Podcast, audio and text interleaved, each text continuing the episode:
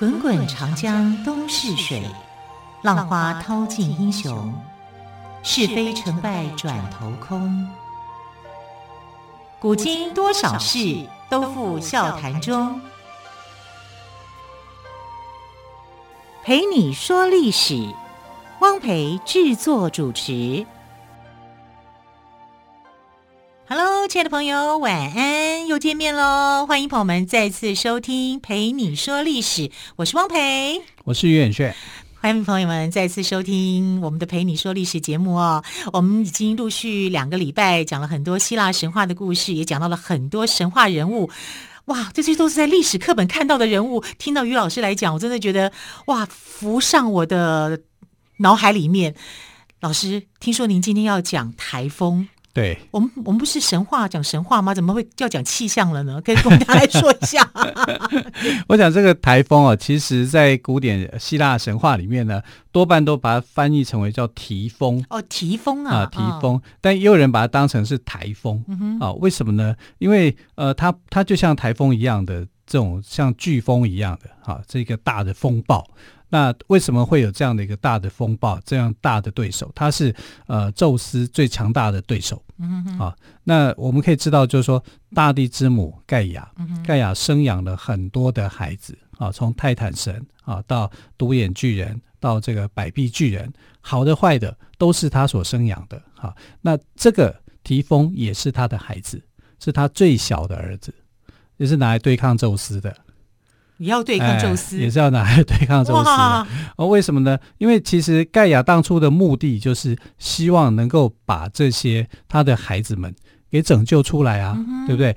他的孩子不是只有泰坦的巨神而已啊，还有包括巨人族的这些孩子，孩子三三眼巨人哈，单单眼巨人，慈爱的人，对他很慈爱。他其实觉得我我的母亲的一个心态就是，不管是谁，好，我都希望他能够放出来。那他帮助了宙斯取得了这个神位以后，宙斯是怎么对待他的孩子的？一样啊，就是把他留在这个黑暗之地，也是塔尔塔罗斯这个地方。嗯、塔尔塔罗斯在古代，在那个时期的神话里面，还是也是一个神，神化为一个很大的一个监狱，然后把泰坦神啊，或者是其他的这些巨人族或者其他的这些怪物们啊，就通通锁在这里。那他还是不能自由啊，是啊，所以他就觉得这样的行为是不对的啊，嗯、不对的以后，所以他就生下了他最后的一个小儿子，就是提丰。嗯哼，那这个提丰呢，就是个性暴躁，哈、啊，非常的呃强烈，哈、啊，就是很大的一个。啊，仇恨哈、啊，就是要把这个打败宙斯，然后去解救啊，把他的所有的这个盖亚的孩子给解救出来，嗯、这是他的原来的一个目的哈、啊，盖亚的原来的一个目的。那所以呢，呃，宙斯就要去对付这个提丰，所以因为宙斯对付提丰的关系，哈、啊，所以就后来产生了这个双鱼座。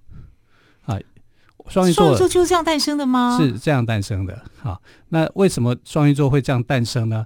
是因为奥林帕斯的后山上面有一个湖泊，嗯、这个湖泊就是有一个禁忌，就是呃禁忌之湖。对，嗯、你大概也进不去这个湖啊，就算是你是一个强大的怪物，你也进不去啊。那进不去的时候呢，所有的人只要跳到湖里面，神明跳到湖里面，它就变成鱼。嗯哼，所以我们曾经讲过啊，在第一集的时候，我们讲到那个呃摩羯座，摩羯座就跳到这个鱼里面去。其实、嗯、后来还有两个神也跳进去了啊，那就是爱神啊，阿芙罗代替跟他的儿子啊，这个丘比特，丘比特啊，他们呃，这个是我希腊罗马名字都乱用了啊。可是为什么？那他们他们有变成鱼吗？他们就变成鱼、啊、也有变成鱼了哦。对呀、啊，所以他们变成鱼啊。那阿芙罗代替。他的最著名的一个象征就是他有一条腰带，嗯哼，啊，有一条腰带。那这条腰带是她的丈夫啊，就是火神赫菲斯托斯打造给她的。哈、啊，所以呢，她在儿子跟她一起跳下去的时候，她用这个腰带把它缠住，像是一条绳子一样。所以我们现在如果看呃这个双鱼座，哈、啊，它中间就有一个带子。啊，大鱼小鱼，然后中间一个袋子，对 他是用这样的一个方式去解释这个星座的啊，那就是阿芙罗代替跟这个呃丘比特啊，丘比特叫俄洛斯啊，啊，希腊名字俄洛斯，他就掉到湖里面去，就变成鱼了。可是为什么他要跳下去呢？就是提风来了。啊，那提风为什么来呢？啊，因为那个时候的牧羊神牧神潘恩啊正在演奏，那歌曲实在是太迷人了。提丰一到歌曲以后就抓狂了，你们众神在这边寻欢作乐，宙斯一定在这里啊，他就要跟他打仗，决一死战。对，决一死战。啊，那在场的神是很多的哦，有包括黑帝斯啊，还有包括这个。呃，波塞顿啊，他们三个大男神好、哦、都在好、嗯，所以这法力应该是很强的。因为这个我们看呃，宙斯的这个武器是雷霆、嗯、啊，手握雷霆，这是最好的一个攻击的武器嘛。那波塞顿是三叉戟啊、嗯，三叉戟使用出来的话，那就是呃海水会会翻搅的啊，翻江倒海的，啊，是很厉害的。好，那黑帝斯呢，他是用。两叉戟啊，不是三叉了，是两叉，嗯。但是它有一个隐形的头盔啊，嗯，这个隐形的头盔可以让它隐形，不让别人别人看到啊。这我的脑海中怎么浮现出那个小美人鱼爸爸的画面？所以好多童话故事，所以好多童话故事啊，它的一些形象都来自于希腊神话。对，没错，真的是这样子啊，嗯。那三个大神就是战这个呃提丰，嗯哼，那提丰打得赢吗？提丰跟他们是打成平手的，那他就也很厉害啦。他也很厉害呀、啊啊，人家是三英战吕布，我提丰也不差你这一个哈。那为什么提丰不怕呢？因为你雷霆风暴这些就是他的特质啊，他本身也是这样子特质的一个怪物嘛啊，所以这些是伤不了他的啊。但但最厉害的是黑帝斯，因为黑帝斯是冥界之主，你根本看不到他。啊，因为看不到他的关系，他就可以偷袭啊啊啊！所以就变成说，哎，这三兄弟啊，就合力斗提丰啊，然后偷袭这个提丰，以三敌一，胜之不武，胜之不武。但是，呃，这个时候宙斯就呈现他的这个万王之王的一个大的魄力跟勇气了，嗯、他就移来了一块大陆，嗯哼啊，呃，不是某一个大陆哦，也不知道是哪一块大陆啊，嗯、就把它。把提丰给压住，压了之后就往地上一灌，那不是孙悟空的故事吗？哎，我就知道你会这样讲。他就用了一块大陆呢，啊、把提丰压在花，压在五行山下，有点唐三藏。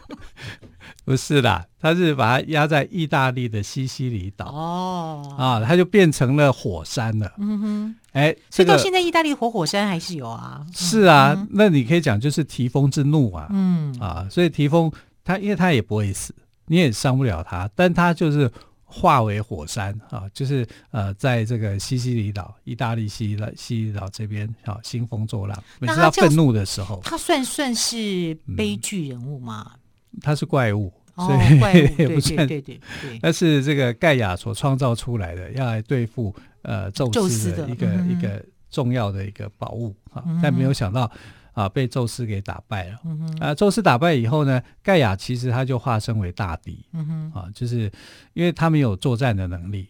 啊，就是希腊里面啊，除了呃雅典娜女神有作战能力以外，其他女神不会打仗的。嗯哼，好，包括天后希拉也不太会打仗的，甚至天后希拉所训练的那些杀手一点用都没有。嗯哼，你看他训练的那个巨蟹有没有要去偷袭海克力士？海克力士是那个呃神话里面与宙斯的最后一个人间的小孩，但是是武力最强的。嗯哼，啊，就是最厉害的一个。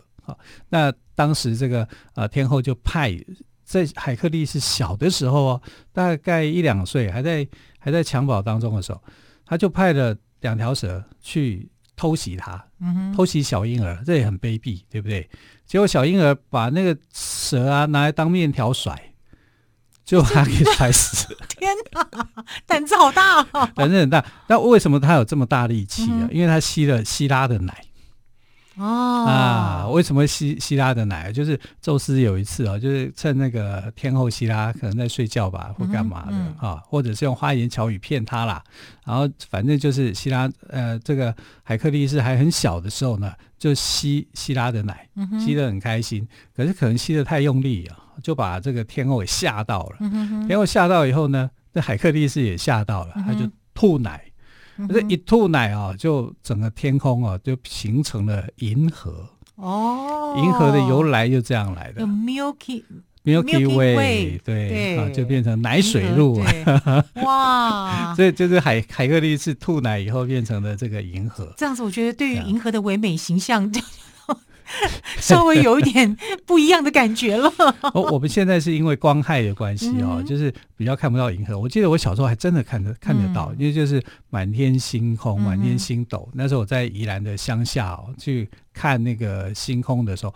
好漂亮啊！真的，以前没有什么空气污染啊，真的满天星斗哎！我现在有时候讲星座故事给其他人听的时候，他们没有办法感受，因为看不到，嗯，看不到几颗嘛。最亮的就是金星嘛，啊，金星有的月亮出来的时候，它还挂在旁边，金星挂月嘛。金星就是维纳斯嘛，维纳斯的一个主星嘛，啊，我们中国人讲的紫微星嘛。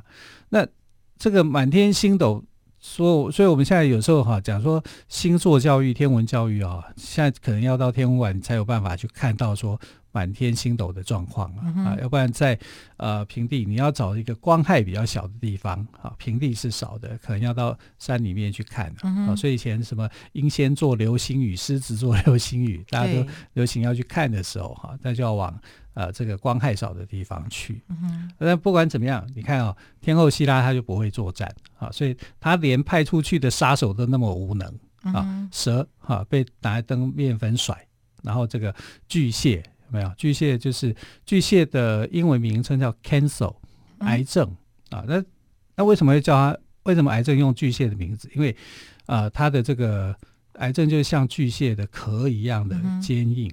嗯啊，就是用它的这种象征啊来讲啊，所以我们在看到这个，哎，怎么巨蟹座写起来的那个名字跟 Cancer 癌症是一样？其实是从这里面借用过来的。好，那好像说巨蟹很厉害，但其实巨蟹要去攻击这个海克力士的时候，被他一脚就踩烂了。天哪，海克力士 这么勇猛啊！对啊，海克力士是呃这个。人类世界里面，希腊第一英雄，嗯哼，啊，所以也因为他啦，哈，就是希腊可以在这个特洛伊战争里面，哈、就是取得一个比较有利的位置。嗯哼，当然他跟很多的各路英雄都有挑战。那他挑战了十二个不可能的项目嘛，就被称为叫做希腊的荣耀。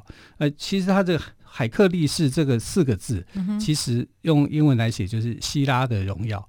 他另外还有一个名字，嗯、但这个名字大家已经不是那么那么熟悉了哈，只会记得说海克力士。啊、海克力士，因为他就是希拉出了十二道的难题，嗯、每一道不可能的任务都被他完成了。对，哇啊，尤其杀掉九头蛇许德拉啊，或者是呃杀掉了那个五倍大的狮子，狮子座就这样来的啊，嗯、啊就是它是一头大狮子啊，然后力气很大啊，结果后来是被海克力士给掐死，掐死以后把它的皮剥下来，变成呃这非常的坚硬的一个护甲。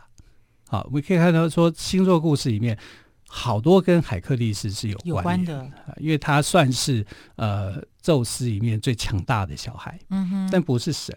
如果他是神的话，嗯、宙斯可能会被推翻。因为宙他是宙斯跟凡人所生的小孩嘛，对，对，对，对不对？对，对，所以希拉才会嫉妒跟生气，想去看一看，因为看一看到时候被海克力士的哭声给吓吓到了，对啊，所以所以他呃，在某种情节来讲，希拉对。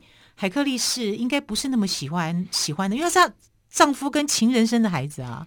可是宙斯也是用了一些不好的手段呐、啊，嗯、他是化妆成为那个呃海克力士的妈妈的的那个呃她的丈夫的样子哦。她哎、呃，她就想说她丈夫回来了，她误以为那个是她丈夫，丈夫那其实是这个宙斯。宙斯对，对，然后宙斯还对人家讲说：“这是我最后一次。” 我的最后一次，我跟他结合以后就不会再有了，谁知道啊？啊，但孩子是无辜的嘛？对，孩子是无辜的，但是没想到孩子这么优秀哈。对，他就被培养成为这个希腊的第一勇士，对，还变成是希腊的十二个勇士，对，希腊的十二个十二项荣荣耀，对，希腊的荣耀啊。那呃，不管怎么样，就是想要对付宙斯的人蛮多的啊，就是。呃，尤其其实你知道，这个里面我们在上个礼拜有谈到，就是说，呃，太阳神跟海神哈、啊、曾经下凡过，嗯，对不对啊？因为做错事被处分，他、啊、做错什么事呢？他们想要推翻 宙斯啊，啊，阿波罗都想要推翻宙斯啊，就就联合了这个呃海神波塞顿啊，就起来想要造反。但造反不成啊，就被处分了，因为他们是大神，他们也不会死哈，他们就被剥夺了神的权利，然后就到特洛伊这个地方来做苦工，嗯哼，就变成凡人了，你也没有什么神力可以使了。但是虽然没有什么神力，但他们的工作上面来讲是很符合、很称职的，是很厉害的，所以他们帮啊把羊养得很壮。把这个呃堡垒筑得很深啊，城堡弄得很好，所以特洛伊就变成一个很坚固的一个城市啊。希腊人要来打的时候就很困难啊。那也因为这样子，造成了呃阿波罗日后对希腊人有些偏见，他不喜欢希腊人啊，甚至他一年四季里面啊，最后的冬季他都不想留在他的神域所啊，他要到北方的世界啊，这么冷的地方他都要。他也要去，啊、对，对他也要去，就是不想留在希腊，就对。对对对，他其实没有那么喜欢希腊，嗯，啊，你看从小就在希腊被追杀嘛，对，啊，然后这个啊，波塞顿也是这样，我建立的这个亚特兰提斯，我都可以摧毁。啊，所以我也我也觉得没什么啊，但他就是要争夺这个权利啊，嗯、所以呃，我们在未来几天啊，有机会就会来讲呃，特洛伊的故事，嗯、用神与人之间的矛盾跟冲突，然后最后变成什么？但、嗯、我们可以预告，就是说，呃，特洛伊战争最后当然就特洛伊败了，嗯、啊啊，希腊跟特洛伊之间战争持续了十年。最后打了十年呢，打了十年啊，打了十年，最后是希腊人战胜，啊，然后特洛伊就被消灭了。特洛伊一开始被视为是神话的一个部分，可是现在它的遗迹啊被找出来了啊，哦，被考古学家发掘了，发现就是说，哎，可能当初在真的有希腊神话里面讲的特洛伊战争，可能是真有其事。啊。这里面还有涉及到一个重要的人叫海伦，海伦，海伦。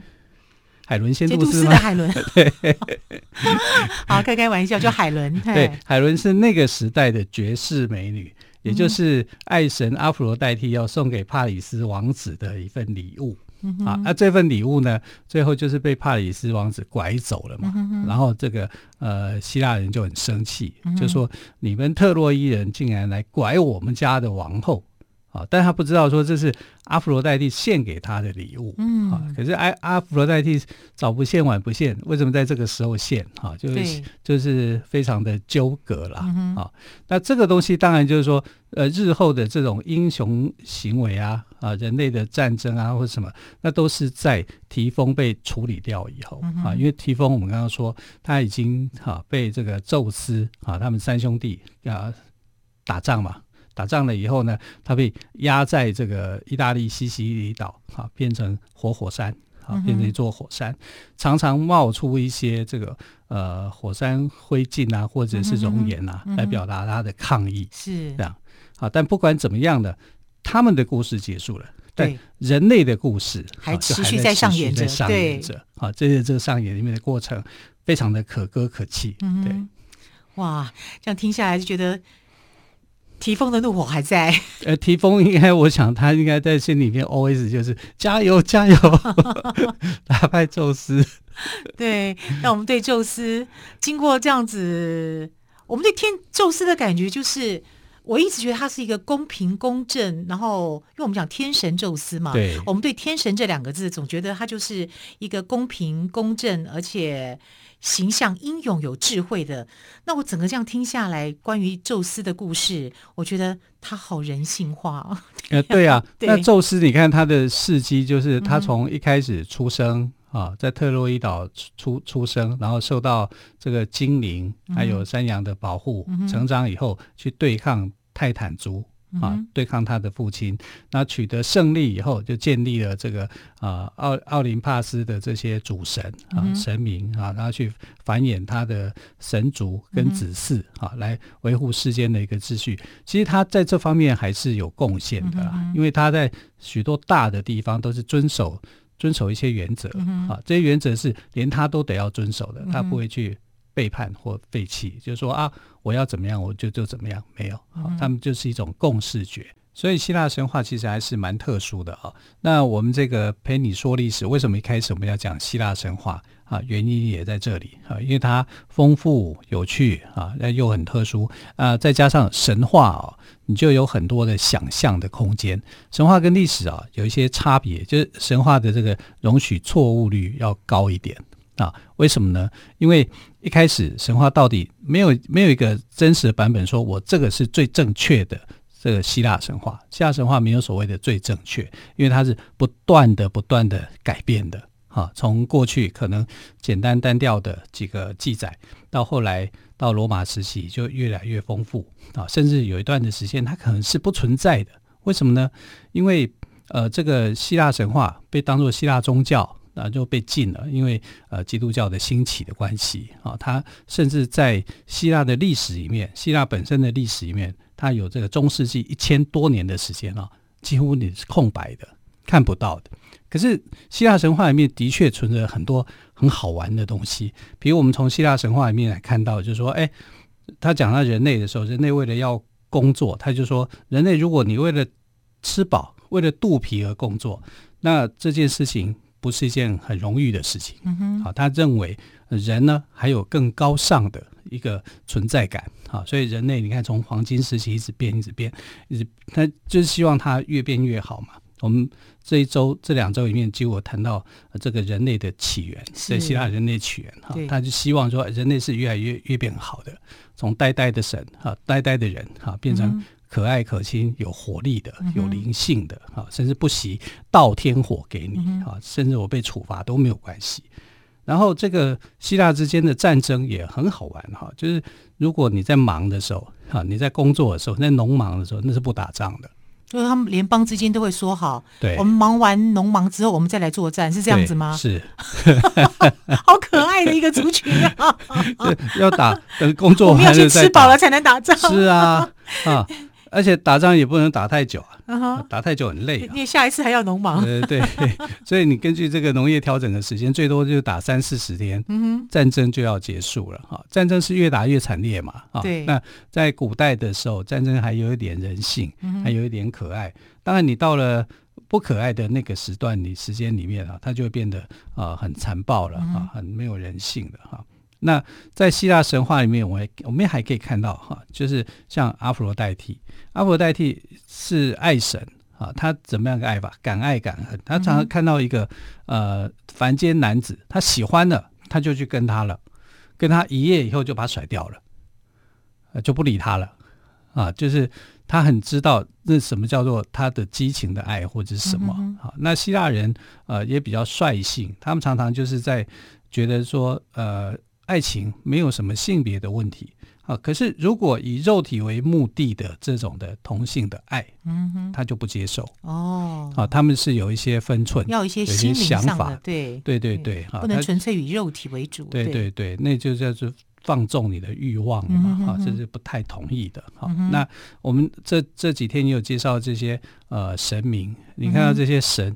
也有很可爱的啊，对啊，呃，这雅典娜，我就我就很喜欢雅典娜，嗯、我觉得雅典娜就是希腊那个时代的妈祖，妈祖啊，是受到敬爱的、嗯、啊，然后聪明又有智慧，对，她有智慧以外，哈，理性分析，哎、嗯，还女汉子，而且她很会做家事，嗯哼，很会纺织，对，啊，很会做家事的，你叫她去这个刷油漆，她都愿意做的，哇，啊、太厉害了，神做到如此。